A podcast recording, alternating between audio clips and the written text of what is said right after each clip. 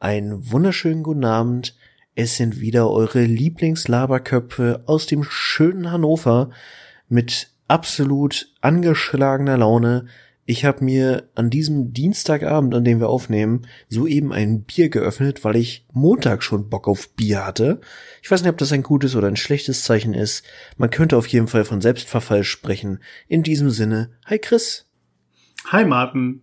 Äh, Bier ist allgemein immer gut. Bier ist vegan. Gibt es eigentlich nicht veganes Bier? Hm, naja, ich bin ja immer wieder fasziniert davon, dass das äh, tatsächlich bei Wein das ja ein Ding ist dass man explizit auf veganen Wein achten muss, wenn man darauf halt Wert legt. Ähm, okay. Ähm, bei Bier glaube ich fast nicht. Also ist ja wirklich nur vergorenes Hefenschlons. Ja, dass es jetzt kein Speckbier gibt, ist mir eigentlich auch klar so, ne? Oder beziehungsweise sonst müsste man es halt genau als solches auch ähm, deklarieren. Aber bei Wein, wo kommt das her? Also wo? Ähm, Milchsäurebakterien? Nee, nee, nee. Ganz pragmatisch ist da irgendwie die Schwimmblase von bestimmten Fischarten lange Zeit zum Kelch Kelchern, Kelchern, Kelchern wahrscheinlich nicht. Keltern wahrscheinlich. Zum, zum, genau, Keltern. Keltern ist das Wort, was ich suche, äh, ja. genutzt worden. Und da das einfach traditionell so war, musste man dann bewusst auf vegane Alternativen umsteigen, als das Thema dann halt hochkam. Aber Kerchern fand ich halt auch gerade ganz gut. Ja. Dass man in der Weinproduktion erstmal Fischblase nimmt zum Durchkerchern. äh, Gehst, schön in so einen Laden, ey, guten Tag, ey, haben Sie auch was von diesem gekercherten Wein? Dieser, dieser schöne gekercherte, der mit dem Fisch. Ja, richtig. genau den hätte ich gerne einmal bitte abgepackt. In Tetrapack. Und kennst du Leute, die Tetrapack sagen und nicht Tetra?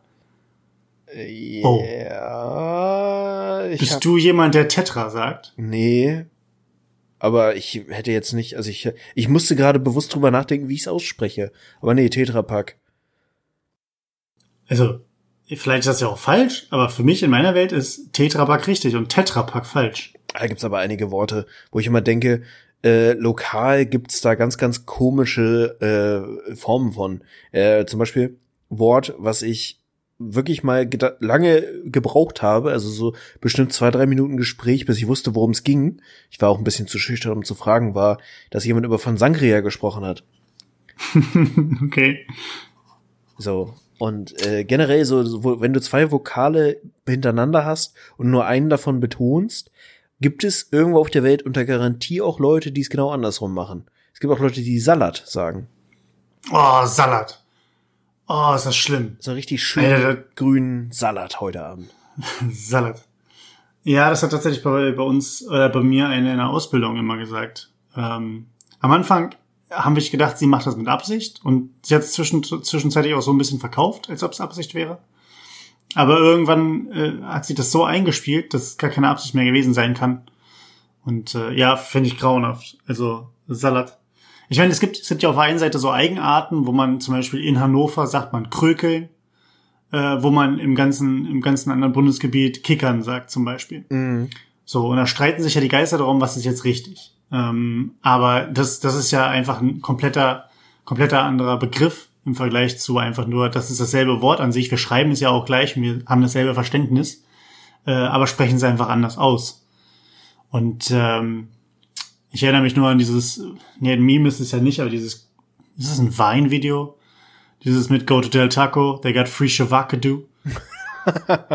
Und äh, das finde ich immer sehr, sehr belustigend, mhm. weil ja das genau dieses Problem aufgreift. Aber schreibt in die Kommentare, Leute, wenn ihr solche Worte kennt. Wenn ihr sie falsch aussprecht, outet euch. Immer gerne her damit. Ich, ich finde das so mega spannend. Also gerne äh, Vorschläge. Ich hatte das schon mal mit einer Kommilitonin gesammelt, weil die aus der Bielefelder Ecke kam und ich fand zum Beispiel das Wort Döppen sehr schön. Was, weißt du, was das bedeutet? Ich kenne Deppen, aber Döppen? Mit, Döp mit Ö. Döppen ist ein Verb, ja. Döppen. Oh, Döppen. Oh. Ich kenne Stippen, ich kenne Dippen. Nee, Döppen kenne ich nicht. Was ist das? Äh, ich wüsste tatsächlich auch nicht, dass es eine wortwörtliche, umgangssprachlich gesamtdeutsche äh, Wortdings dafür gibt. Äh, voll verlaufen gerade mit dem Satz, ey. Um, und zwar bedeutet das jemanden beim Schwimmen untertauchen. Döppen. Okay, in meinem Kreis heißt das jemanden umbringen, aber okay. wenn, das in, wenn das in Bielefeld so heißt, dann ist das okay. Ähm, Döppen. Okay. Ja, gut, da, da bin ich tatsächlich un, un, unspektakulär und sage einfach untertauchen, ne? Oder was sagst du dazu? Ja, jemanden untertauchen. Okay, aber Spielen, das Spaß, Spannung. Das Ding ist, wann, du kannst es ja auch nur in deinem kleinen Dunstkreis erstmal verwenden. Klar, wenn du, wenn du jetzt so im Gespräch dann sagst, hier, äh, neulich habe ich aber hier ähm, mein, mein kleines Brüderchen, meine kleine Schwester, wie auch immer, habe ich ordentlich gedöppt. Ne? Und dann kommt erstmal, was hast du gemacht? Gedöppt, ja wat? Was ist denn das? Und dann ähm, erklärst du es natürlich, dann geht das ja, wenn du die Zeit für diesen Erklärprozess hast. Aber sonst verwendest du ja diese, ja, diese, diese Wörter, die sich am Rande des Legalen befinden. ähm, des legalen Dudensprachgebrauchs, verwendest du ja tatsächlich nicht. Du stehst, stehst ja meistens nicht vor einer, von einem, von einem, international hätte ich jetzt fast gesagt, aber vor einem nationalen Publikum, äh, hältst einen Vortrag und sagst, äh, so ja, und wenn sie wollen, dann äh, können wir auch Nachmittag noch döppen. Hm, machst du ja nicht. So. Und äh, deswegen, ich finde es cool, wenn sie sich im Kleinen immer weiter entwickeln, beziehungsweise das so auf lokaler Ebene sich natürlich erhält. Ähm, aber sonst, die, die werden ja eiskalt raus, rausgestrichen aus dem Vokabular, wenn es darum geht, dass man irgendwie äh, mit anderen Leuten zu tun hat, die nicht in einem eigenen Dorf groß geworden sind. Mhm. Und das ist ja auch, glaube ich, in manchen Regionen, das sage ich als, als Stadtkind, ähm, dass ja auch von Dorf zu Dorf Begriffe teilweise anders sind. Also ich kann mir, ich könnte mir gut vorstellen, dass irgendwo in, in Baden-Württemberg oder in Bayern da irgendwelche Dörfer und mit Dörfern so drei, drei Holzhütten zusammengekleistert, äh, dass die dann irgendwie sich begegnen, beide so ein bisschen was murmeln, beide wissen, was sie selber meinten und die anderen nur so, ja, ja, ja, okay. Da sind bestimmt schon die ein oder anderen Kriege draus entstanden. Ja, 30-Jährige zum Beispiel. 30-Jährige zum Beispiel. Ja, ja. Äh, ist auf jeden Fall, also immer gerne her damit, wenn ihr solche Wörter habt, die irgendwie regional besonders sind. Ich meine, ich finde das halt auch cool, durchaus, also auf einer etwas abstrakteren Ebene zu gucken, wie sich solche Dinge halt hochskalieren und irgendwie sich Sprache dadurch auch verändert, weil es gibt halt diese Dinge, die sehr regional geprägt sind und dann gibt es so Wörter, die einfach innerhalb von Tagen gefühlt heutzutage äh, übers Internet sich verbreiten und dann äh, drei Jahre später Jugendwort des Jahres werden. Also. Oh, oh was hatte ich denn? Oh, ich war gestern, spaz gestern spazieren, was man so macht. Ähm, äh, neues, neue Lieblingsbeschäftigung aller Deutschen übrigens. Und da sind, das sind so zwei Halbstarke entgegengekommen, die haben irgendeinen, irgendeinen geilen Spruch gebracht, wo ich, wo ich mir dachte, das ist typisch irgendwie Jugend. Sowas wie, ey Diggi oder ey Brudi, äh, und dann noch irgendwas hinterher. Ich krieg's leider nicht mehr zusammen. Küsst dein Auge? Aber, nee, nee. Oh, es war, es war nicht sowas wie äh, Schwörmutter oder sowas, das war es nicht. Hm, aber es war auf jeden Fall irgendein Begriff oder irgendeine, irgendeine, irgendeine Floskel, was Flapsiges und dann halt, äh, ich schwör dir, Brudi. Und äh, Mashallah. Da, da muss ich, da muss ich sehr lachen. äh, also ich kann, ich kann vor allen Dingen dann nicht, nicht äh, an mich halten, wenn ich, wenn ich quasi direkt neben dem bin und das mitkriege, muss ich wirklich lachen, laut. Also ich lache die nicht aus und drehe mich um und zeige mit dem Finger auf die, aber ich muss wirklich lachen. Ich kann das nicht, ich kann das nicht kontrollieren, dass ich sage, haha, innerlich so, ha, das war ja, das war ja witzig, diese, diese Jugend von heute. Äh, sehe ich überhaupt nicht mehr ein, dass ich mich da irgendwie zusammenreiße. Aber da spricht der alte Mann aus mir. Mhm. Bald werden die Leute aufgeschrieben, die äh, eine Minute lang zum Ausladen den Pannenblinker anschmeißen ähm, und an der Seite stehen, weil die haben ja keine Panne. Ist ja, wir, wir sind hier Deutschland, wir haben Regeln. Ich sehe das schon. Aber hey, ja, die Richtung wird immer eindeutiger. Der Verfall. Christian, der Verfall. Christian, das wird das nächste Buch. Aber Martin, wann warst du denn das letzte Mal äh, wieder so richtig, so richtig schön spazieren gehen? Pff, naja, also äh, durch Hund ergibt es sich, dass man irgendwie mehr oder weniger jeden Tag ein bisschen spazieren geht. Und ich glaube, also ich meine, letztlich war das ja auch ein Grund, warum ich mir meine alte Dame hierher geholt habe von meinen Eltern. Ähm, aber ich glaube, die größte Runde, die ich so in letzter Zeit gemacht habe, war tatsächlich, haha, Sonntag, denn da bin ich mit Christian und seiner Freundin und ihrem neuen Hund spazieren gegangen und äh, das war, muss ich wirklich sagen, richtig, richtig cool. Einfach mal wieder ein paar Stunden mit Leuten zu quatschen und tatsächlich Leute auch face to face zu sehen. Man ist mhm. es fast nicht mehr gewöhnt. Ja, das muss ich auch sagen. Also ich hatte die ähm, die Unterhaltung äh, oder beziehungsweise wo du da warst mit mit deiner Hündin, äh, wo wir dann draußen waren und dann die Großrunde gemacht haben, das auf der einen Seite. Dann habe ich noch eine am Wochenende eine, eine andere Freundin aus dem Studium äh, wieder gesehen beziehungsweise getroffen und wir sind auch anderthalb Stunden mehr oder weniger einfach nur einmal um die Herrenhäuser Gärten rumgetingelt. Und ähm, auch einfach, weil man sich jetzt ja eine, eine wirklich lange Zeit nicht gesehen hat, sich auch einfach wieder auf den neuesten Stand zu bringen. Weil ich glaube, ich weiß nicht, wie es dir geht, aber bei mir ist es so, ich verfall sowohl was Arbeit, aber auch privat angeht. Ich, früher habe ich auf fast alle Nachrichten, die ich gekriegt habe, versucht, so schnell wie möglich zu antworten. Mhm. Auch selbst wenn es banale Sachen waren. Ich habe das selten zurückgestellt. Das war auch so ein bisschen nach dem Motto, ich will ja auch nicht, dass, dass wenn ich jemandem eine Nachricht schreibe, dass die Person wissentlich sagt, ja, komm, ich habe jetzt keinen Bock auf Christian, antworte ich mal in drei, vier Tagen. Ähm, weil dann manche Sachen ja auch einfach dann überhaupt keinen Flow erzeugen können, den man ja vielleicht sich wünscht oder möchte. Und ähm, ich habe es mir jetzt aber mittlerweile echt auch durch Corona, oder ich kann es mir nur erklären, dass es dann Corona ist, dass ich auch so ein bisschen kommunikationsmüde bin. Dass ich teilweise auch sowohl in Arbeit in die ganze Zeit in Videocalls bin, ähm, privat dann irgendwie mit Freunden noch so, so ein paar ähm, ja, Pen and Paper und Zock, Zock-Situationen habe, wo auch eine Regelmäßigkeit reingekommen ist. Auch da natürlich dann sind wir im Voice-Chat und ähm, reden miteinander. Und so wirklich dieses, sich einfach nur mal Zeit für sich zu nehmen, wirklich mal die Fresse zu halten und nicht, nicht zu kommunizieren in irgendeiner Art und Weise. Ähm, das, stell, das wünsche ich mir tatsächlich auch mal wieder, mir da die Zeit zu nehmen. Und das schleicht sich so ein bisschen in mein, mein Kommunikationsverhalten, was so Textnachrichten angeht, rein. Mhm. Also ich, und tatsächlich aber auch E-Mails auf der Arbeit. Dass ich wirklich rigoros rausfilter, priorisiere und sage, ey, wenn ich da jetzt eine Woche lang nicht drauf antworte, dann geht hier die Welt überhaupt nicht unter. Das hatte ich halt vorher leider gar nicht. Wie ist das bei dir? Mhm.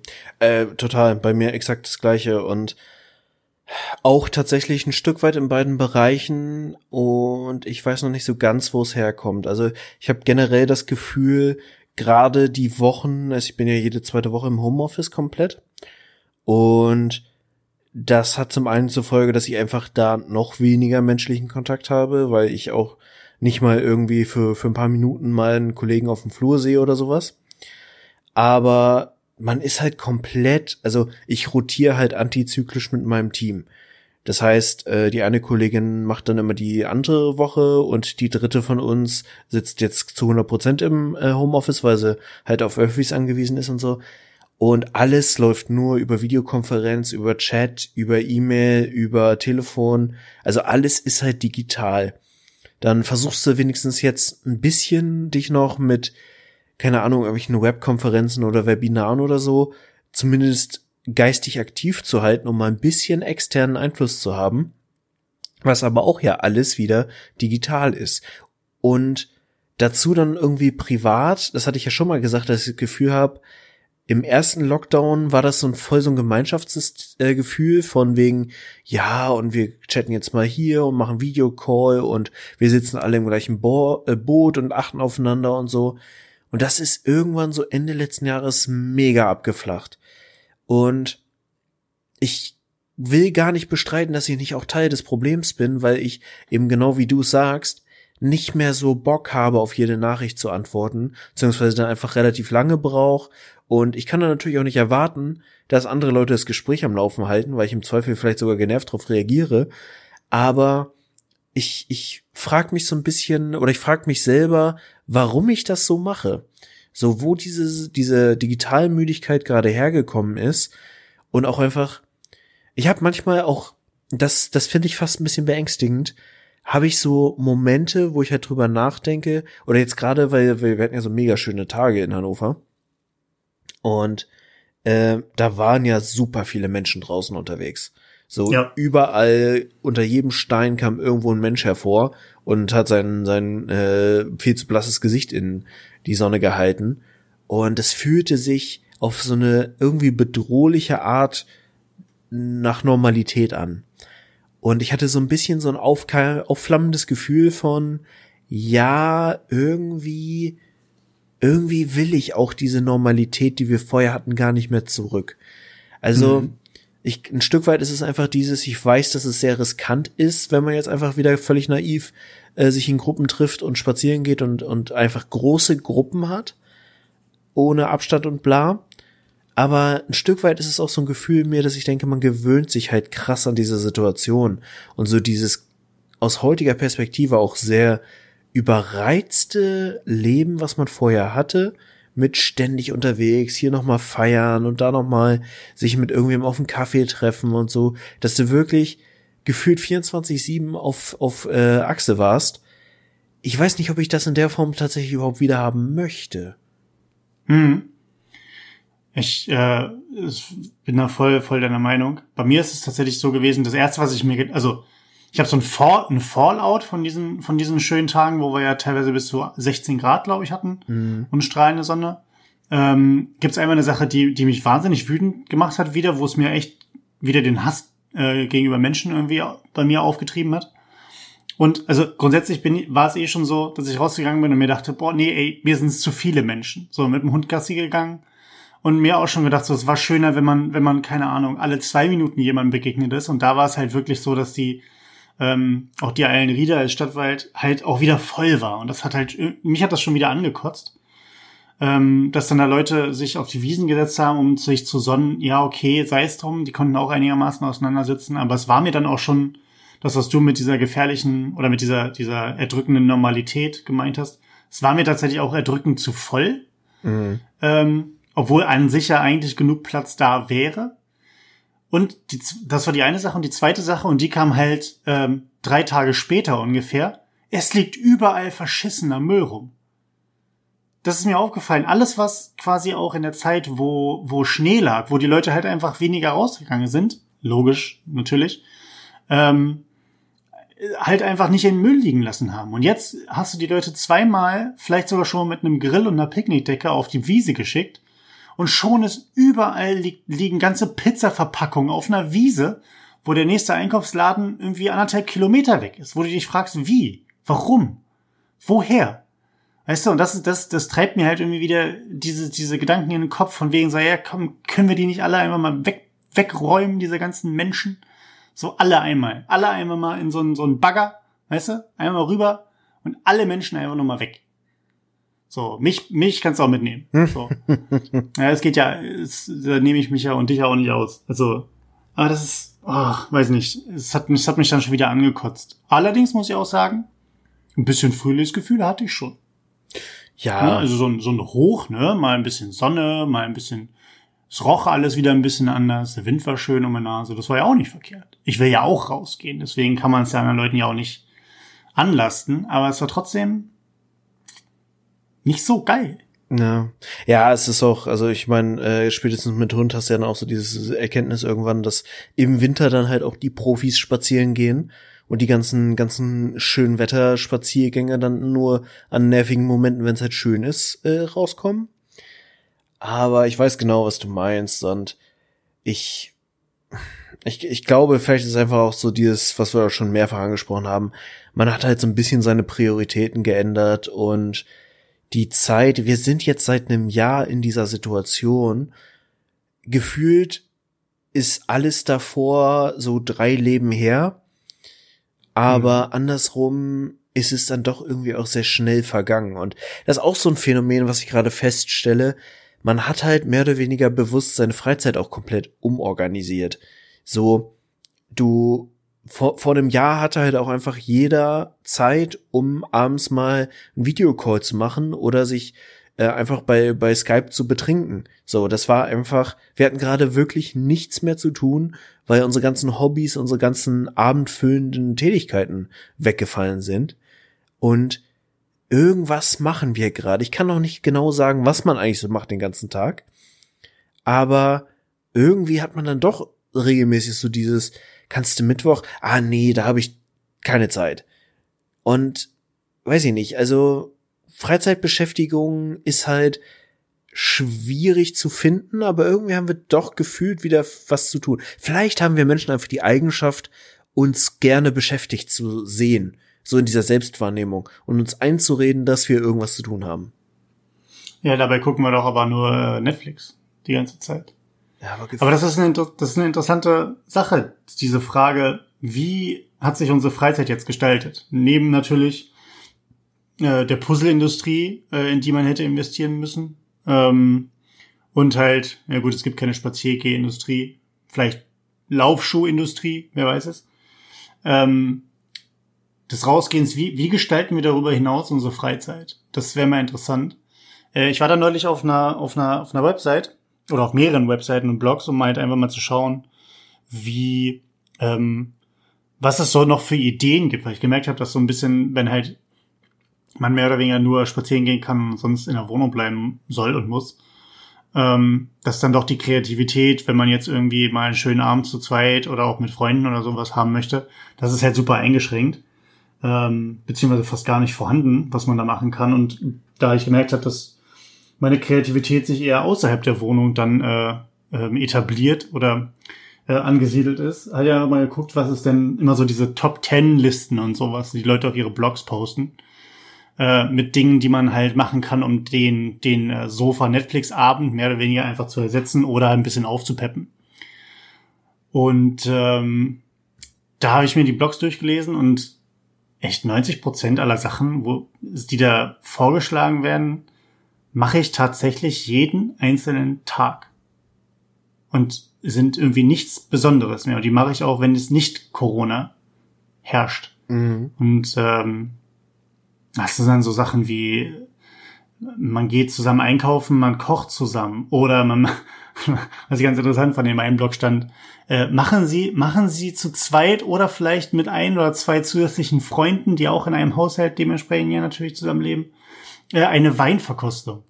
Wo ich mir auch denke, ja gut, ein reinscheppern kann ich auch mir so. Ne? Also, und auch eine Weinverkostung lebt ja irgendwie davon, dass dir doch irgendjemand, wenn du jetzt keinen Sommelier als besten Kumpel oder als beste Freundin hast, auch ja von diesem, äh, ja, dieser Wein schmeckt ein wenig nach Kirsche. Ah ja, klar, hm, ah, schmecke ich jetzt auch raus. Hm, okay. So, äh, sonst gehst du halt in den Laden, kaufst dir drei Flaschen nach Etikett und dann geht's los. So, und äh, ja, ich meine, das kann man machen, aber das sind immer so Sachen, die ich, die ich eh, die ich eh schon mache, so nach dem Motto. Ähm, ich weiß nicht, hast du noch einen Geheimtipp, was man machen kann?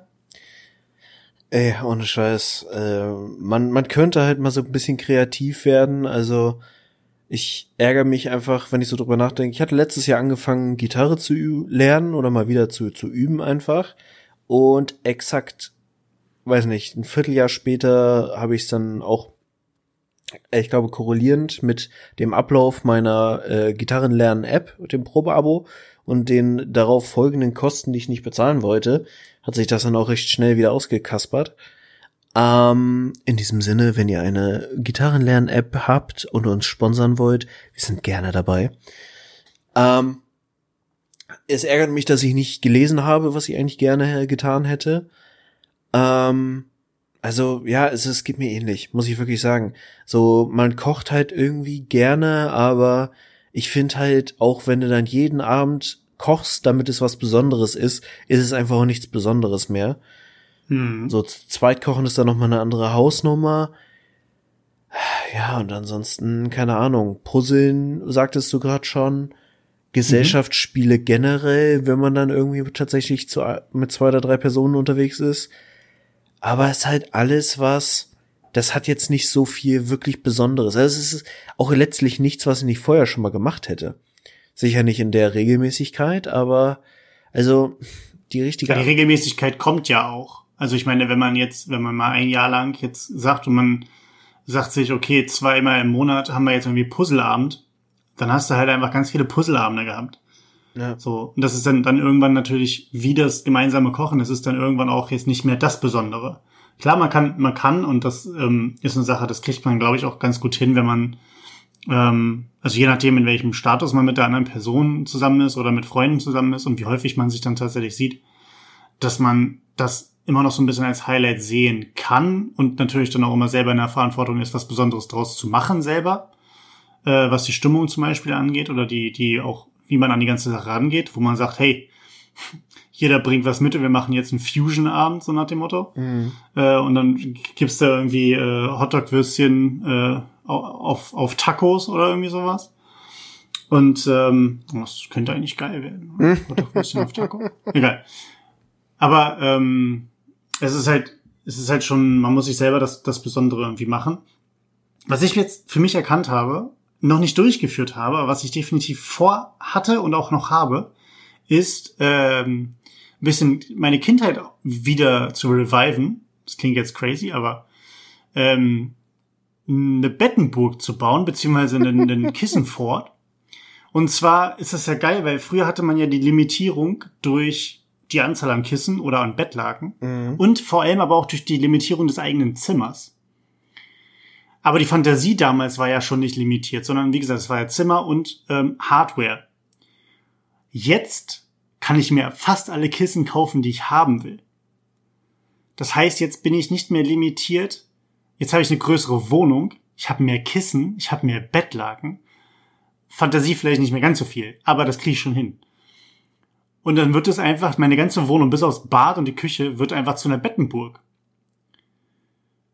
Und wer das Passwort nicht hat, kommt nicht rein. so, das Passwort ist Taco für alle Leute die reinkommen wollen, angelegt an Family Guy. Ähm, das ist eine Sache, die kann man machen. Genauso wie ich gelesen habe, äh, für die Leute, die so etwas Etepetete-mäßiges haben wie einen Picknickkorb. Äh, man könnte ein Picknick im eigenen Wohnzimmer machen. Quasi, du isst in deinem Wohnzimmer auf dem Boden. Mhm. Äh, wenn du es dann jeder noch ein bisschen schön machst, Käseplatte, Cracker, Weintrauben, Wein. Wein ist irgendwie ein Thema heute. Äh, ja. Tatsächlich muss ich sagen, ich muss eben ein bisschen lachen, weil ich gerade vorhin mal wieder einen Witz gehört habe, den ich lange nicht gehört habe. Nämlich, äh, ja, meine Freundin hat sich von mir getrennt, weil sie gesagt hat, dass ich zu kindisch bin, aber ich konnte sie gar nicht richtig hören in meiner Bettenburg. Ja, aber, ja, aber genau so ist es. So. Und äh, also ist die Frage, kommt verändern wir uns durch auch durch diese Situation eher ins Kindische zurück oder werden wir Erwachsener? Also wir werden ja automatisch Erwachsener dadurch, dass wir älter werden. Klar, logisch. Aber durch diese Situation ist die eher kreativitätsfördernd, eher kreativitätsabstumpfend. Das sind alles Sachen, die müssten mal so Sozialwissenschaftler untersuchen, ne? Und, oh, Entschuldigung, SozialwissenschaftlerInnen. Na, ich, man muss sich ja dran gewöhnen. Ich sollte da jetzt nicht drüber lachen, aber. Äh, nee, ist ja wichtig. Ja. Äh, und macht keinen großen, keinen großen Aufwand, das so zu machen. Ähm, ja, interessantes Thema. Können wir uns jetzt noch lange auslassen, aber eigentlich haben wir andere Themen für euch geplant. Äh, nach jetzt schon wieder fast einer halben Stunde, die wir euch auf die Ohren klatschen wollten. Martin. Christian. Das war keine Überleitung, das war eine Aufforderung. es, es klang aber tatsächlich sehr nach äh, Dingsbums. Ja, nee, eigentlich, ähm, wir hatten uns, wir hatten uns darauf verständigt, beziehungsweise das Thema heute an sich ist so ein bisschen dieses ähm, perspektivisch für dieses Jahr. Ähm, natürlich kommen wir um, um, wo wir jetzt auch das die ganze Zeit schon ein bisschen drüber gesprochen haben, um das Thema Corona und was erwarten wir, was kann man, glaube ich, irgendwie erwarten ähm, um einfach mal super unqualifizierte Meinung in den Raum zu werfen, beziehungsweise Einschätzung, ähm, wie das dieses Jahr verlaufen wird. Aber unabhängig von diesem, von dieser Makroebene einfach auch ähm, unsere eigenen individuellen Ansichten, Vorhaben ähm, und Perspektiven, die wir dementsprechend haben, einfach mal darzulegen. Und ähm, damit würde ich dich bitten, wenn du drüber reden möchtest, das hier wäre jetzt der Raum, das wäre die Möglichkeit einzusteigen. Dies ist ein äh, sicherer Raum. The floor is yours. ja, es ist tatsächlich auch einfach so ein, so ein Ding. Ich meine, vieles haben wir nur auch schon gehabt, dass äh, sowohl meine Wohnungssituation als auch meine Jobsituation irgendwie alles auch nicht so ideal ist und beides ist für mich jetzt so an einem Punkt gekommen, dass ich also ich muss jetzt langsam wirklich Dinge verändern. Und Schritt eins ist jetzt ganz konkret, dass ich mich äh, wahrscheinlich heute noch nach der Folge jetzt äh, dran machen werde, eine Kündigung für meine Wohnung aufzusetzen. Ich habe zwar jetzt noch nicht konkret was Neues, aber zumindest ein paar Dinge in Aussicht und bin jetzt einfach mal ganz optimistisch, dass ich es hinkriege bis äh, Mai, bis Ende Mai eine neue Wohnung zu haben. Und wenn nicht, dann gibt's auch noch einen Plan B. Also insofern äh, werde ich da jetzt einfach mal das äh, minimale Risiko eingehen und ich glaube, das ist auch wirklich ein notwendiger Schritt, langsam, weil mhm. dieses ganze Thema Wohlbefinden in den eigenen vier Wänden und mal auch einfach einen Ort haben, was einfach noch so viel wichtiger geworden ist jetzt im letzten Jahr, wo man sich wirklich auch zu Hause fühlt, wo man viel Zeit auch verbringen kann, ohne durchzudrehen oder sich ständig äh, irgendwie aufregen zu müssen, ist einfach ein unfassbar wichtiger Punkt. Ja. Und Wie leicht ist dir das gefallen jetzt mit, mit der Wohnungssuche? Also deine Erfahrung jetzt beim, beim, beim Markt oder am, am Wohnungsmarkt von, von der Suche? Also ich muss sagen, es ist nicht einfacher geworden. Ich meine, ich war jetzt vor anderthalb Jahren erst dabei. Ich kann empfehlen, sich einfach, okay, ja, das, das kann ich jetzt noch nicht so nicht zu Ende formulieren, aber sich einfach frühzeitig alle Unterlagen auf jeden Fall hinzulegen und einfach eine Transparenz zu schaffen mit, okay, was ist das Einkommen im Haushalt? Ähm, ich meine, bei mir ist das jetzt ein Ein-Personen-Haushalt ich habe die privilegierte Situation, dass ich eine unbefristete Arbeitsstelle habe, die äh, ungekündigt ist und bla. Und das sind halt alles Faktoren, die mir enorm in die Karten spielen. Ähm, also grundsätzlich sich einfach da sehr transparent hinzustellen, alles griffbereit zu haben, sobald man es, sobald es angefordert wird. Ähm, Immobilien Scout Premium kann ich tatsächlich empfehlen. Zum einen, weil man dann mehr Optionen hat, sich den, Miet äh, den Vermietern zu äh, präsentieren und man kriegt automatisch eine Schufa dazu, die man sich äh, holen kann. Das heißt, die kostet normalerweise sowas bei 25 Euro. Die hast du dann quasi schon raus mit der äh, mit dem Premium-Zugang. Mhm. Und ansonsten wirklich sich auch ein bisschen dazu Gedanken machen, was will man, welche Preisspanne hat man, dass man gezielt suchen kann und dann gegebenenfalls mal so Wohngenossenschaften und sowas anfragen, weil es in der Regel da sogar eher über eine Warteliste und nicht so über diese oberflächlichen Kriterien geht. Für mich persönlich ist tatsächlich, ich suche diesmal von vornherein mit Hund. Das hat sich ja jetzt beim letzten Mal so ergeben. Und ich suche jetzt tatsächlich von vornherein ganz klar mit äh, Erlaubnis für Hundehaltung. Das mhm. macht es tatsächlich komplizierter, ich kann jetzt noch nicht so wirklich sagen, ob das ein generelles Bild ist, aber tatsächlich danach zu suchen, kannst du knicken. So, die wenigsten Wohnungen werden ausgeschrieben mit Hunde oder generell Haustierhaltung erlaubt. Ähm, aber auf jeden Fall kannst du mit vielen drüber reden. Und es gibt ein paar, die dann halt sagen, nee, wollen wir nicht, was de facto keine legale Meinung ist, aber das einmal dahingestellt. Man will sich ja dann auch nicht äh, einklagen. Aber ähm, mit vielen kannst du dann halt sagen, okay, hier, das und das ist der Hund, der ist so und so gut erzogen, der hat die und die Eigenschaften, der ist super nett und flauschig und fantastisch und sie können ihn noch gerne mal streicheln. Und dann geht es. Also da kommst du dann irgendwie auch schon ran. Und ja. ansonsten, ganz ehrlich, äh, ich kann immer mehr empfehlen, auch einfach in die Randgebiete von Hannover zu ziehen, weil da wird's A günstiger, B wird, wird's, sind die Gegenden da auch durchaus sehr schön und ja. Ja. Okay. Also ich glaube, also ich selber bin tatsächlich ja nur einmal äh, umgezogen beziehungsweise ausgezogen und dann in der Wohnung, ähm, in meiner ersten eigenen Wohnung tatsächlich immer noch ansässig. Deswegen ähm, und auch relativ glücklich. Deswegen bei mir wird das später erst kommen, dass ich tatsächlich vielleicht nochmal umziehen werde. Mhm. Muss aber sagen, dass dieses Thema von nicht, nicht Angebot und Nachfrage, das, da, da kann ich ehrlich gesagt gar nicht groß was zu sagen, wie schwer das ist, was zu finden. Da kann ich immer nur dazu was sagen, was Leute mir erzählen, beziehungsweise was man so mitbekommt. Ähm, was mich halt immer schockiert, ist tatsächlich das, was du gerade meintest, mit, dass sich doch viele einlassen darauf, wenigstens einfach erstmal ein Gespräch zu führen, wenn es um das Thema Hunde oder sowas geht oder Haustiere allgemein. Dass tatsächlich so viele Leute Abneigung und also Abneigung gegen, gegen Haustiere, aber auch was andere Dinge angeht, so krasse Vorstellungen und Ansprüche haben, dass die müssen ja irgendwo herkommen. Ich glaube nicht, dass einfach die ganze Welt irgendwie mal so ein Buch gelesen hat mit dem Sinne von so müssen sie als Vermieter sein. Ähm, äh, lassen, lassen sie die Leute irgendwie keine, keine eigenen äh, Lichtschalter anbringen oder sowas. Das ist das Schlimmste, was ein Vermieter tun kann, äh, was ein Mieter tun kann für sie.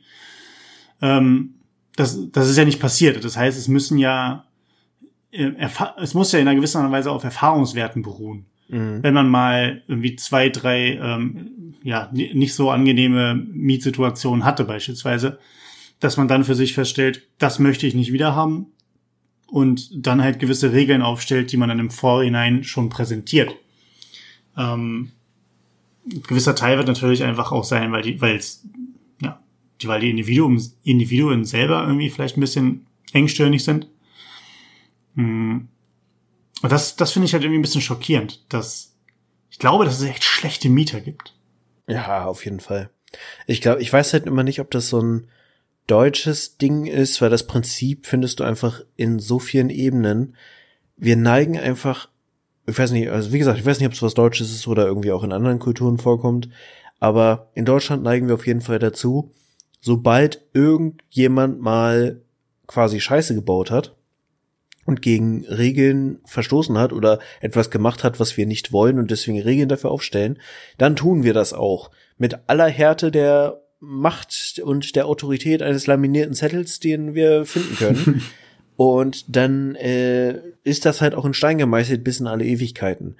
Dass das aber ein Einzelfall war, der wahrscheinlich allein vom gesunden Menschenverstand der meisten anderen so nicht vorkommen würde, ist äh, halt so eine Sache.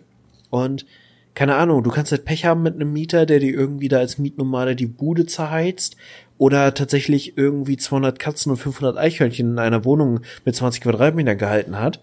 Aber deswegen ist nicht gleich jeder Hund und jedes Haustier schlecht.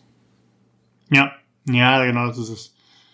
Man hört ja auch immer wieder irgendwelche Stories, wo dann spezifisch auch gesagt wird, äh, keine Ahnung, wir, wir vermieten nur an, an äh, eine bestimmte Art von Personen, die anmuten lassen, dass sie aus einer gewissen Herkunft kommen beispielsweise. Äh, hast du hast ja auch öfter mal Stories, wo dann gesagt wird, ach, ich bin ja aber froh, dass sie ein ein äh, Pärchen sind, welches welches aus, mit blonden Haaren gesegnet wurde beispielsweise und so ein so ein Bullshit, ne? Also äh, da hast du halt auf der einen Seite die Erfahrungsseite, auf der anderen Seite natürlich aber auch einfach persönliche ähm, ja beschränkte Sichtweisen, sagen wir mal so, ähm, oder festgefahrene Sichtweisen. Und äh, ich finde halt, ich finde halt der Wohnungsmarkt ist allgemein, der ist ja auch immer wieder polit politisches Thema ähm, mit Mietpreisbremsen und dem ganzen Kram und Enteignung von Wo Wohnungsgenossenschaften und den ganzen privatwirtschaftlichen oder dem privatwirtschaftlichen, was dahinter steht. Mhm. Gut, schwieriges Thema. Wir wollen jetzt nicht in die, in die, äh, die Wohnungssituation und die Wohnungspolitik reingehen.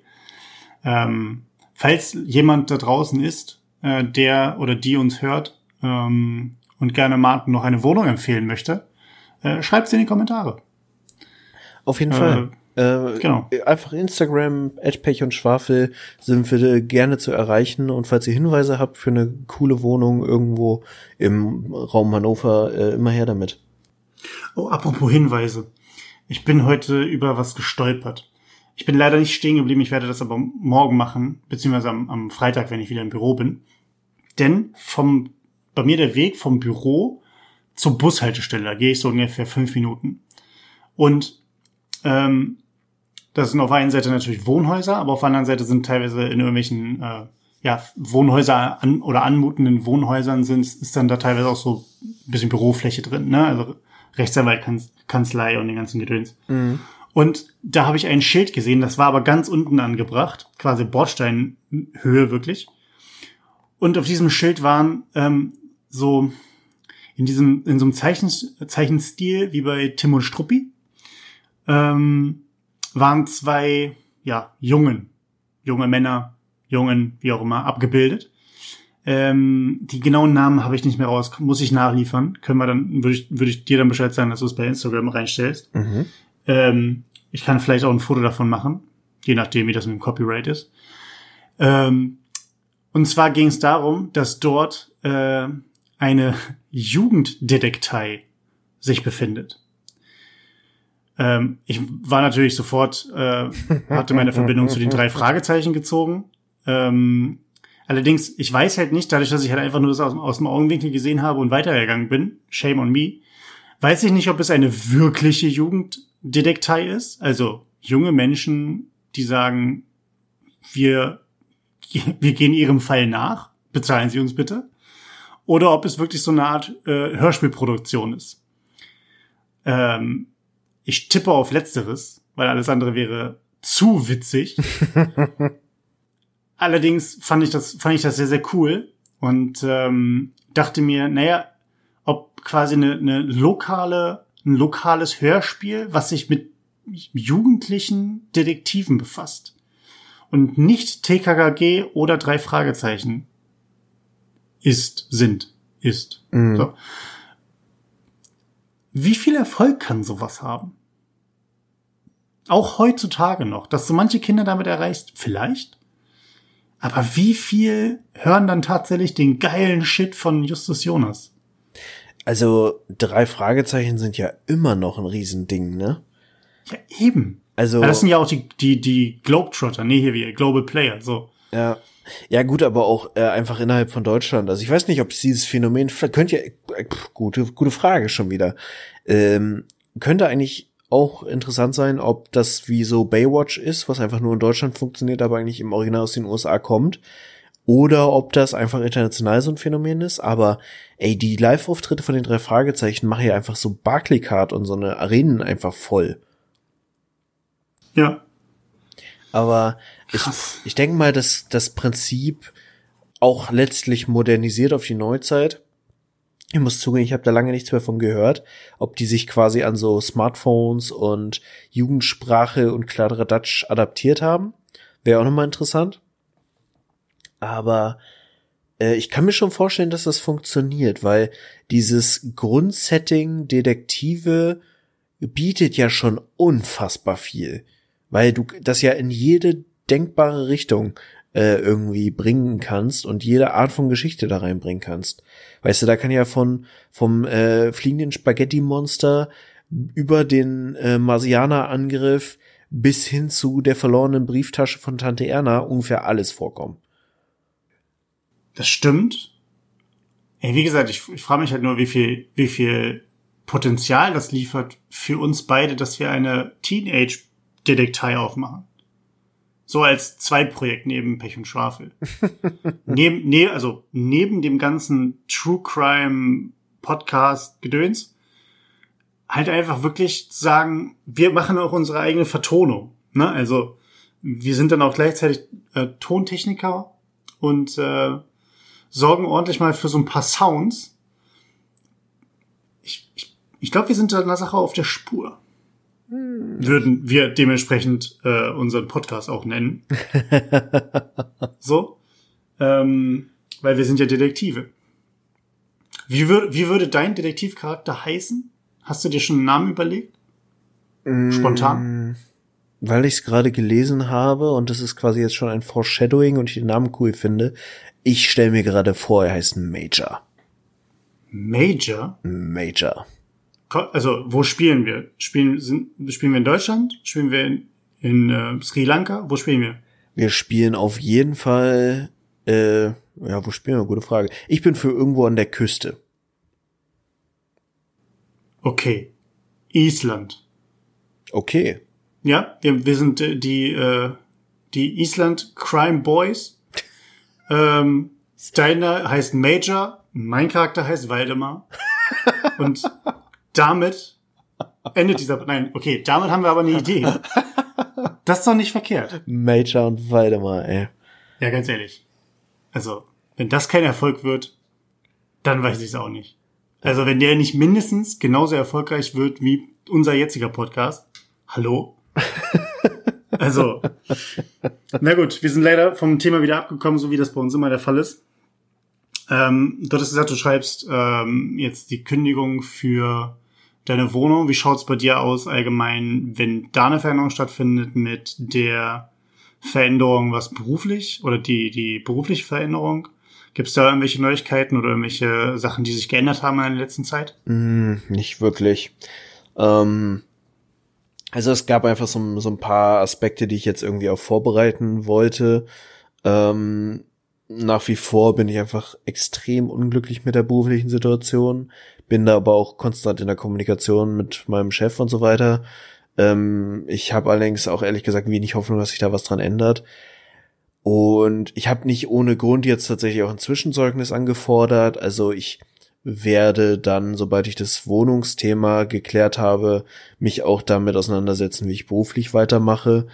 Und letztlich ist da immer noch so die Frage, ob es dann schon Richtung Selbstständigkeit geht, ob ich den Schritt wage oder ob ich eben Richtung, ja, nochmal eine Anstellung gehe, nochmal was anderes sehe, sehen möchte und so. Es muss sich auf jeden Fall was ändern. Ich hatte jetzt parallel dazu auch eine interne Bewerbung am Laufen. Die Stelle ist jetzt allerdings leider nicht mehr vorhanden, aber das wäre sicherlich auch nochmal eine interessante Chance gewesen. Aber ja, weiß ich nicht ist halt gerade alles, aber das kann halt langsam nach einem Jahr auch kein Argument mehr sein, nicht mehr so richtig cool, während Corona irgendwie einen Jobwechsel anzustreben. Und ich mache mir da wenig Sorgen, aber trotzdem hat man zumindest so dieses Gefühl im Kopf, jetzt noch mal eine Probezeit, Wirtschaft ist sehr instabil, manchen Firmen geht's auch nicht gut. Sind halt alles Faktoren. Mhm. Ähm, ich bin ja tatsächlich nach wie vor so ein bisschen so ein Funken optimistisch zu sagen, sobald Corona im Griff ist, auch mit Impfung und Kladderadatsch, wird es einfach unfassbar viel Boom in der Wirtschaft geben, mit vielen Chancen und vielen Themen, die man sich einfach angucken kann. Aber der Zeitpunkt muss halt stimmen. Und im Moment ist, glaube ich, so am ehesten mein Bestreben, vorbereitet zu sein und sobald es eine Chance gibt, sie zu ergreifen und dann auch wirklich konsequent zu verfolgen. Hm. Hm.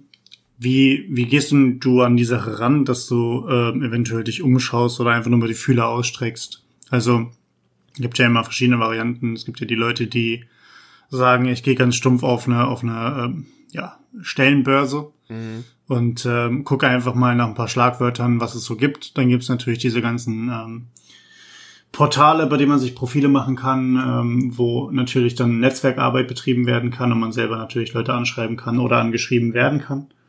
Wie sind da so deine Erfahrungen, was da ganz gut läuft und was vor allen Dingen auch Voraussetzungen sind, um äh, nicht immer wieder, was dieses Thema, ich bin mal auf der Suche oder ich will mich mal umschauen, bei Null anzufangen. Ja.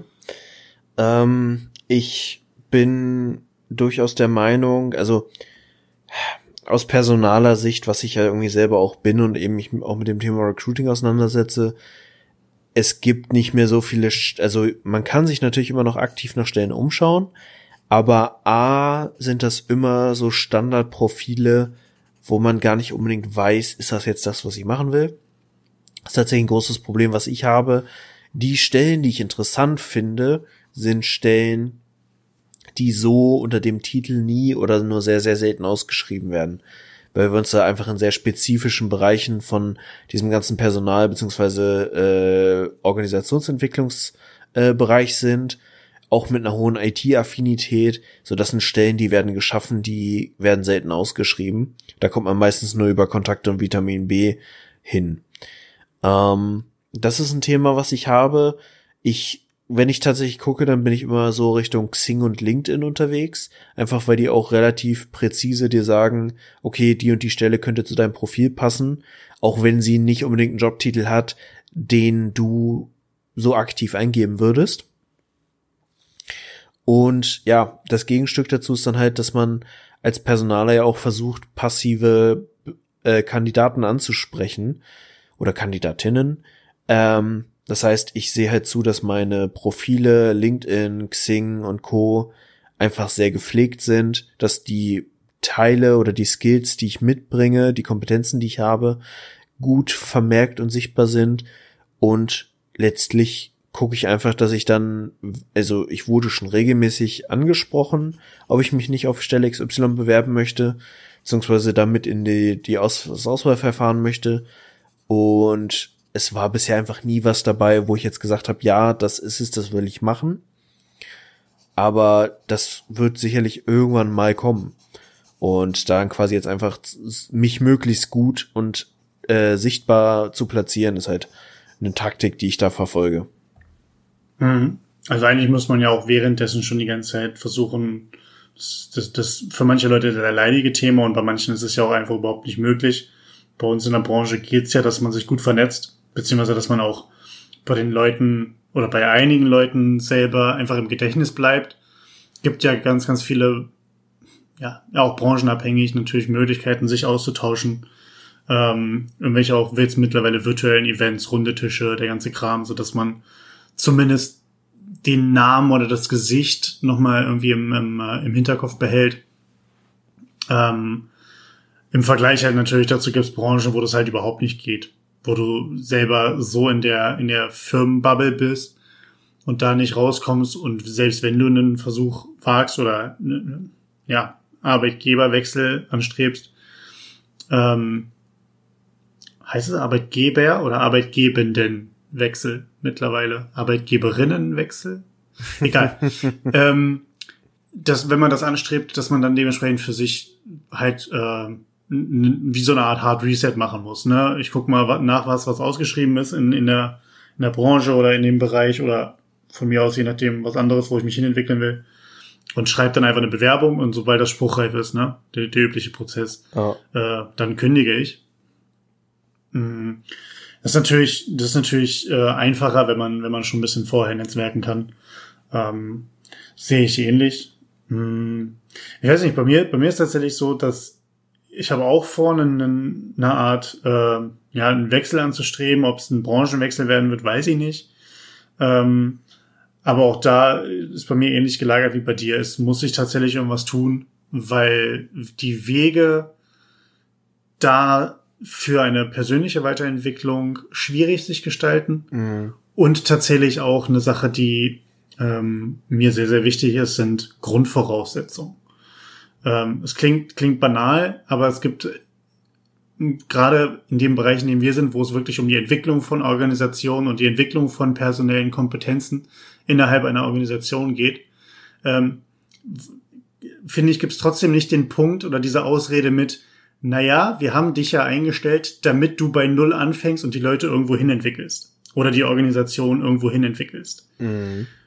Denn diesen, diesen Einstieg sind, äh, diesen Einstieg, wir sind bei Null und wir wollen eine Art Entwicklung, ähm, kann man, ist vielleicht für manche Leute total toll, dass sie sagen, jawohl, so fange ich an.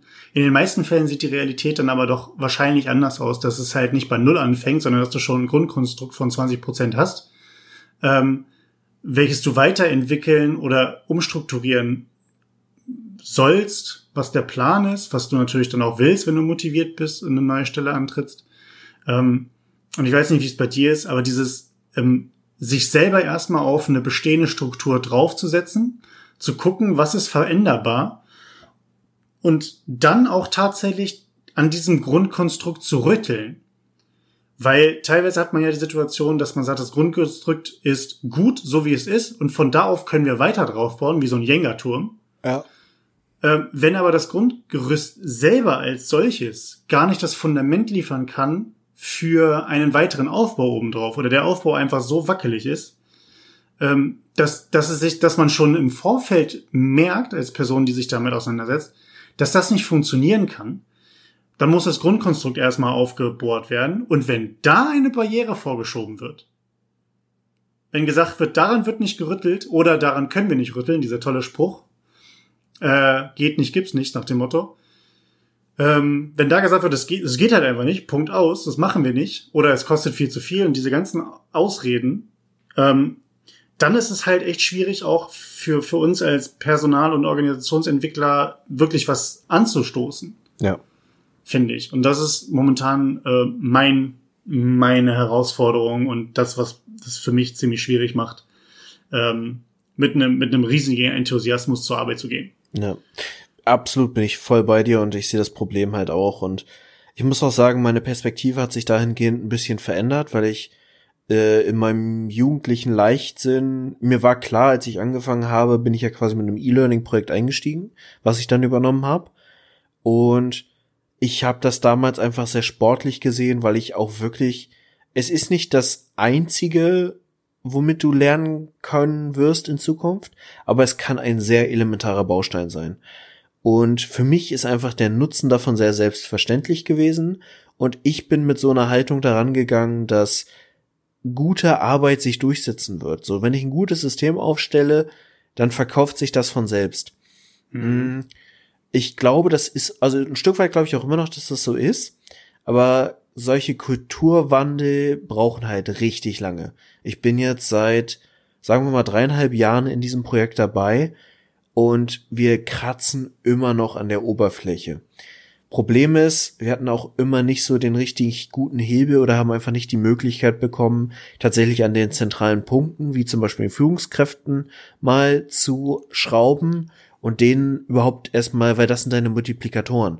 Wenn die Führungskraft nicht sagt, hier, äh, mir ist deine Weiterbildung wichtig, nimm dir die Zeit, neben dem Alltag selbstbestimmt zu lernen, dann wird das auch nicht funktionieren, weil die Leute dafür dann eben diesen bewussten Cut brauchen, zu einem Seminar zu gehen und die Zeit mal für den ganzen Tag rauszugehen, äh, freigeschaltet zu kriegen. Ja.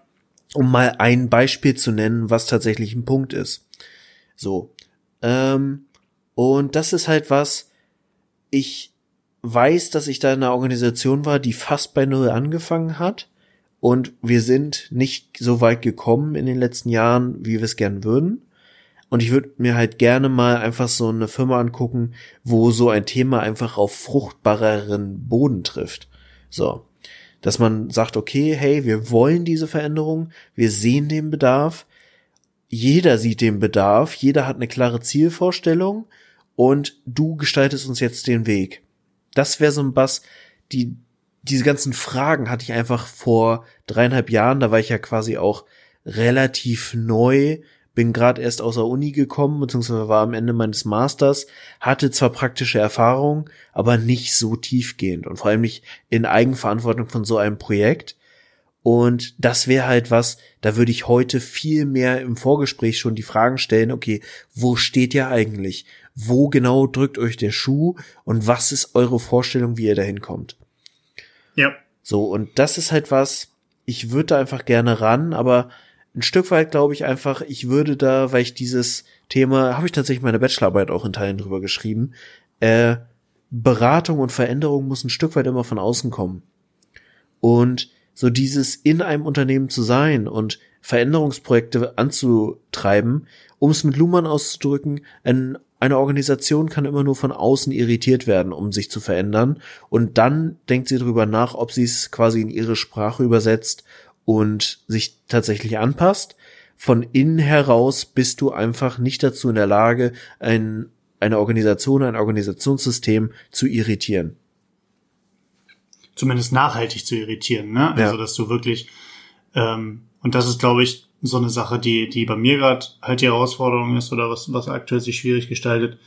Selbst wenn man von innen die Prozesse ja mitbekommt und sich die Fragen stellt, so nach dem Motto, ja, das ist total schwachsinnig, wieso machen, wieso machen wir das denn so? Ähm, dass dann trotzdem da die, die Hürde nochmal eine andere ist, einzugestehen und anzuerkennen, okay, da läuft etwas anscheinend schief, jemand hat das gemerkt äh, jetzt müssen wir es verändern, als wenn jemand von außen da einen Blick drauf hat und sagt, ja, das läuft doch bescheuert, warum macht ihr das so? Also dieses, warum machen wir denn den Fehler und warum macht ihr denn den Fehler, ist wahrscheinlich, vermute ich mal, nochmal ein anderes, kommt halt nochmal anders an, gerade bei Entscheidungstreffenden. Ähm, aber das, da kann ich auch falsch liegen. Mhm. Ja, ich, ich glaube halt und ich finde halt generell, das sind eigentlich Themen, die ich super spannend finde, weil Wissen wird einfach immer zentraler in einer Welt, die sich so schnell verändert.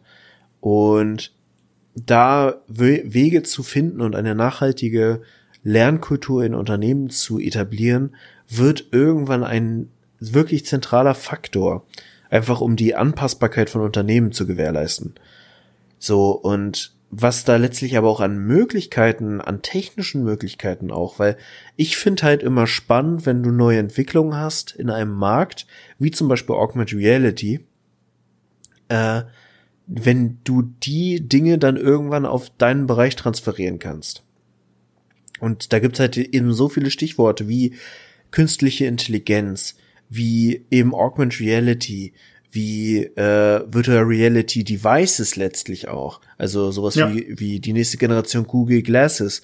Wenn die besser funktioniert als die letzte und sie wird kommen in absehbarer Zeit, dann ist das ein, ein disruptives Grundkonstrukt, eine Variable, die wir eventuell so schnell umgesetzt kriegen wie, keine Ahnung, was war die letzte große disruptive? Sowas wie WhatsApp hat, glaube ich, irgendwie drei, vier Jahre Adaption gebraucht, bis es wirklich State of the Art war. Das wird schneller gehen. Wenn das gut ist, wird das schneller gehen. So. Und das sind halt die Möglichkeiten, die wir heutzutage eben zur Wissensaufnahme und vor allem zur bedarfsgerechten Wissensaufnahme in dem Moment, wo wir es brauchen, gesteuert durch künstliche Intelligenz. Da ist so viel Potenzial drin. Und ich glaube, das wird sehr, sehr interessant, was da kommt in den nächsten Jahren. Man kann halt die, man kann halt irgendwie die Entwicklung ja auch nicht aufhalten und man sollte sie auch nicht aufhalten. In, in vielen Bereichen. Das ähm, Wichtige ist halt nur, und das ähm, ist bei dir vielleicht auch so, bei dir ist noch ein bisschen, bisschen mehr Basis wahrscheinlich gegeben, dass du, und ich glaube, das ist eine Sache, wo wir beide halt eigentlich eher hinwollen, dass es nicht darum geht, an der Basis zu rütteln und Grundlagen zu legen, sondern dass es wirklich darum geht, konzeptionell und konstruktiv zu gucken, was ist denn auch zukunftsförderlich. Weil ich habe immer das Gefühl, dass wir auch in, in vielen Branchen, in vielen Institutionen eher halt versuchen, Dinge im Nachhinein aufzuräumen, als dass wir eine ne Basis haben, auf der wir quasi in die Zukunft denken können. Mhm. So, es steht halt irgendwie immer so dermaßen auf wackeligen Beinen und dann wird von, von irgendwelchen Einrichtungen oder auch von der Politik und von, von der Bundes- und Landes- und, und kommunalen Ebene etc. werden immer irgendwelche Projekte finanziert, wo es sich immer anhört wie, ja, das ist ein super tolles Projekt und das wurde total toll angenommen und das hat eine super PR gekriegt und selbst die Göttinger, der Göttinger Tagesprophet hat darüber geschrieben. So, ähm, alles super toll, aber so wirklich dieses Thema einfach mal in die, in die, in die Fläche zu nehmen, in die unternehmerische Fläche. Ähm, dafür fehlt bei vielen einfach diese Grundlage, auf der man vernünftig wackelfrei stehen kann. Und wir schrauben eher an der, an, daran irgendwie unsere, unsere Basis wackelfrei zu bekommen, anstatt dass wir sie haben und ähm, in die Zukunft bauen können. Ich weiß, das, das klingt jetzt so im Sinne von, naja, wenn du an der Basis schraubst, irgendwann ist sie halt fest und dann kannst du in die Zukunft gucken, das ist klar. Ähm, aber die Frage ist immer, wenn wir an der Basis schrauben und sich aber natürlich der Rest weiter bewegt, kriegen wir jemals diese Basis festgezogen? Mhm. So und auch bei so in so Veränderungsprozessen, die wo sich in manchen Unternehmen und ich habe jetzt kein Beispiel parat, aber wo ich kann mir durchaus vorstellen, dass es Dutzende von Unternehmen gibt, egal welche Größe, egal welche Branche, wo sich immer noch gefragt wird, dass es das, was wir hier gerade in diesen Prozessen tun, ist der letzte Dreck. Warum bitte, wir verschleudern Geld, Zeit, Manpower, Womanpower, was auch, alle, was auch immer. Und irgendeine einzige Person oder ein Gremium sagt, ja, da brauchen wir aber, nee, das, nee, das machen wir nicht und damit ist das Thema vom Tisch. Mhm. So. Und durch solche Sachen kriegt man auch die Basis dann nicht festgeschraubt. Ist aber auch einer der größten Punkte, wo ich weiß, dass ich da mehr dran arbeiten muss, weil es ein Faktor ist, der mir auch jetzt in den letzten Jahren erst so richtig bewusst geworden ist, wie wichtig es ist, in unserem Bereich auch ein Grundverständnis für Change zu haben.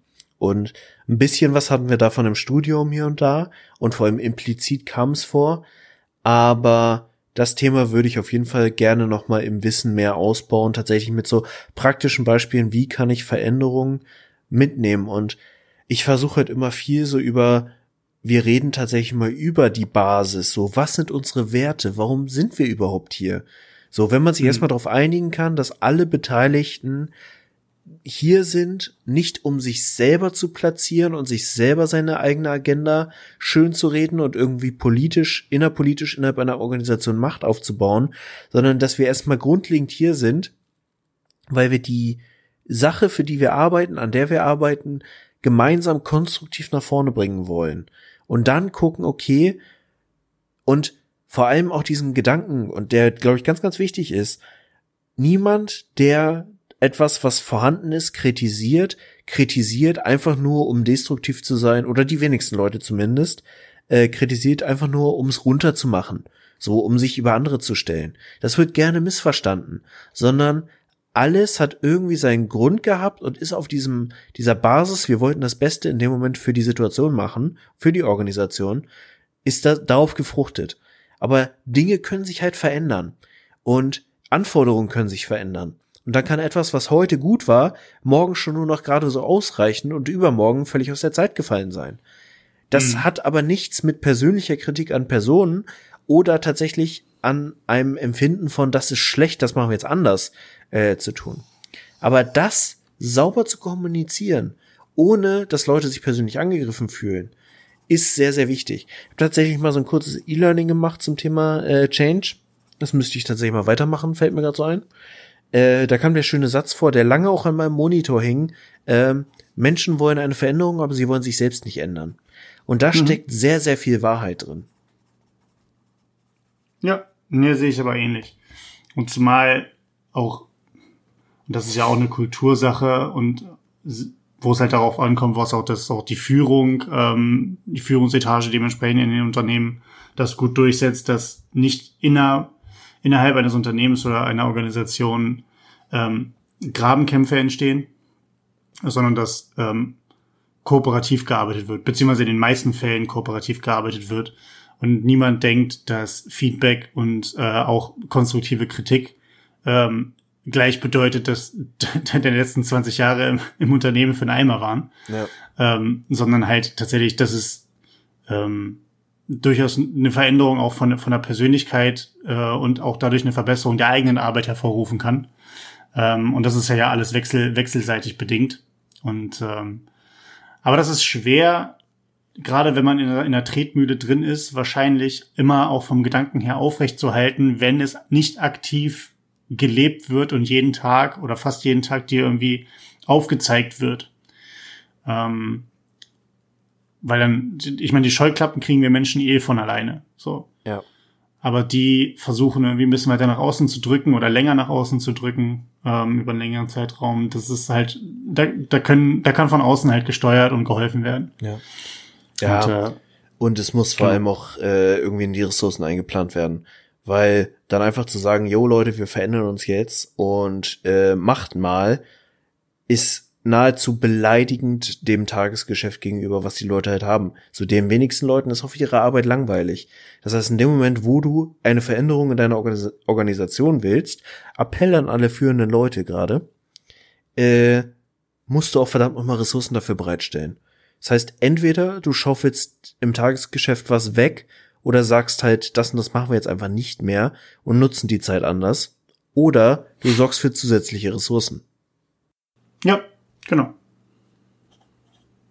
Aber ja, das äh, können wir machen, wenn wir unsere eigene ähm, eigene Firma haben, die Teenage Detektei mit äh, Major und Waldemar. Dann äh, werden wir da mal gucken, wie wir da Change Management umsetzen. Wie wollen wir die Firma nennen? Äh, Major und Waldemar GmbH? Äh, Müssen wir nochmal gucken. Können wir, können wir auch nochmal veröffentlichen, können wir später nochmal posten. Kein Problem. Ja, für Vorschläge sind wir offen, Leute. Denkt Richtig, an uns. Genau. Denkt an uns, wenn ihr äh, über diese Namen nachdenkt und äh, was unser erster Fall sein könnte, beispielsweise. Ist es der geklaute Kuchen von der Veranda, der noch zu heiß war? Wer weiß es. Aber ja? es gibt doch einfach kein Fingerfood mehr, Chris kein Fingerfood mehr? Du meinst sowas wie Chicken Nuggets? Ja, zumindest äh, Corona-konform, wenn du mit mehreren Personen unterwegs bist. Kein Fingerfood. Ach so, ja, ist, ach, ist mir egal. Ja. Ich, äh, esse so, ich esse sowas nicht. Schon verstanden. Der Scherz hat jetzt nicht so richtig gut funktioniert. nee, tatsächlich nicht. Ich habe ihn überhaupt nicht verstanden. Ich glaube, das ist ein gutes Zeichen, dass wir aufhören sollten. Äh, aber vorher hast du noch die Tiertrivia für uns parat. Yes, ich habe eine Tiertrivia. Und äh, tatsächlich ist es eine, sagen wir mal, zu 60 Prozent eingesendete Tiertrivia von einer unserer Hörerinnen. Liebe Grüße an der Stelle. Ähm, und zwar war das ganz lustig, weil sie mir eine Sprachnachricht schickte und sagte, hier, pass auf, ich habe gerade irgendwo gelesen, äh, in New York gibt es Kojoten. Und die fangen jetzt an, die passen sich so sehr an die, diese Umgebung an, dass sie anfangen, Verkehrsregeln zu befolgen. Das heißt, so Ampeln zu überqueren und so weiter und so fort. Und ich war so, okay, Moment, lass uns erstmal kurz drei Schritte zurückgehen und sagen, fuck, in New York gibt es Kojoten? Was ist denn da passiert? Meinte sie die Stadt oder den Bundesstaat? Nee, sie meinte die Stadt. Und sie hat recht damit. New York City, okay. New York City hat Kojoten. Ich habe zwei Artikel gefunden. Der eine sprach von 20 Kojoten, die fest in New York leben. Und die anderen sprachen von ungefähr 40, die so die Standardpopulation sind. Und erklären tut sich das Ganze daher, dass äh, vor allem viele Fressfeinde sich ge, äh, durch die, die Ausbreitung des Menschen verzogen haben. Das heißt, äh, Löwen und Präriehunde und was war das andere? Ja, also Berglö Berglöwen und Wölfe tatsächlich primär. Okay. Ähm, ich wollte gerade sagen, weil Präriehunde sind nicht die Fressfeinde von nee, Kojoten. Sind aber eher das Futter von Kojoten. Genau. Ja, ja. Ähm, die gibt es einfach nicht mehr in der Form. Und deswegen hat sich der Coyote immer mehr ausgebreitet und vor allem auch eben aus seinem eigentlichen Lebensraum, der Wüsten der Prärie, hin zu den Städten, weil es da einfach viele äh, Dinges gibt, viel, viel Nahrung von, von Wegwerfkrams und so. Und tatsächlich gibt es wohl in der Bronx alleine ungefähr elf Kojoten, die da so standardmäßig leben, die man auch wenig mitkriegt. Also vor allem im Winter gibt's da wohl öfter mal Spuren, aber sie sind halt immer noch sehr menschenscheu. Okay. Aber sie werden wohl auch hier und da eben, weil sie sich anpassen, auch durchaus, ja, aufgeschlossener zumindest in die Sichtweite von Menschen zu kommen. Also, Tiertrivia an sich, es gibt fucking Kojoten in New York. Mega spannend. Die über Ampeln gehen. Die über äh. Ampeln gehen. Tatsächlich habe ich dazu auf die Schnelle keine Quelle gefunden. Das müsste man vielleicht nochmal genauer checken, aber ich kann es mir sogar vorstellen. Und hier kommt noch quasi die Bonus-Tier-Trivia ähm, dass Menschen mit Autos durch die Gegend fahren, verändert nicht nur das Verhalten von Kojoten an dieser Stelle, sondern äh, es ist de facto auch so, Igel sind ja Fluchttiere. Beziehungsweise ja. äh, nicht Fluchttiere in dem Sinne, sondern sie haben ja ihre Stacheln und rollen sich zusammen, sobald Gefahr kommt. Ja. Das Verhalten hat sich auch geändert bei den, diesem Wildtier, ähm, weil logischerweise dich bringt's als Igel nicht allzu weit, außer dass du dem Menschen vielleicht noch einen platten Reifen äh, bescherst, wenn du dich vor einem Auto zusammenrollst. Das heißt, Igel haben auch aufgehört, sich zusammenzurollen bei Gefahr, wenn sie von Autos äh, bedroht werden, in so, so gesehen, sondern mhm. haben angefangen, einfach davor wegzulaufen. Was auch eine relativ kurzfristige, evolutionär interessante Faktenlage zum, wie greift der Mensch in Tierwelten äh, ein, ist. Und da muss man doch mal sagen, es wäre noch immer diese, also ich find's mega geil. Ich liebe ja Tiere sowieso. Und ich muss immer wieder feststellen, wie unglaublich cool Tiere sind. Mhm. Und vor allen Dingen auch, es werden ja immer diese ganzen Tests gemacht mit, oh, welche Tiere sind so intelligent? Die Delfine, oh nein, die, die, die Krähen und Raben sind viel, viel intelligenter und oh, was ist mit den Primaten und bla bla bla.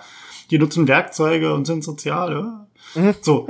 Und jetzt überlegen wir aber mal, was Kojoten machen. Was die Kojoten und die Igel da machen, speziell aber die Kojoten, ich musste gerade so lachen innerlich, als du gesagt hast, es sind irgendwie elf Kojoten in, in Brooklyn und dann am besten noch so vier in Queens oder so. Dann haben die zum Schluss irgendeine so Art Westside Story der Kojoten irgendwie, wo die dann, wo die dann die Jets gegen die Sharks so nach dem Motto, yeah, und dann fangen sie an zu tanzen.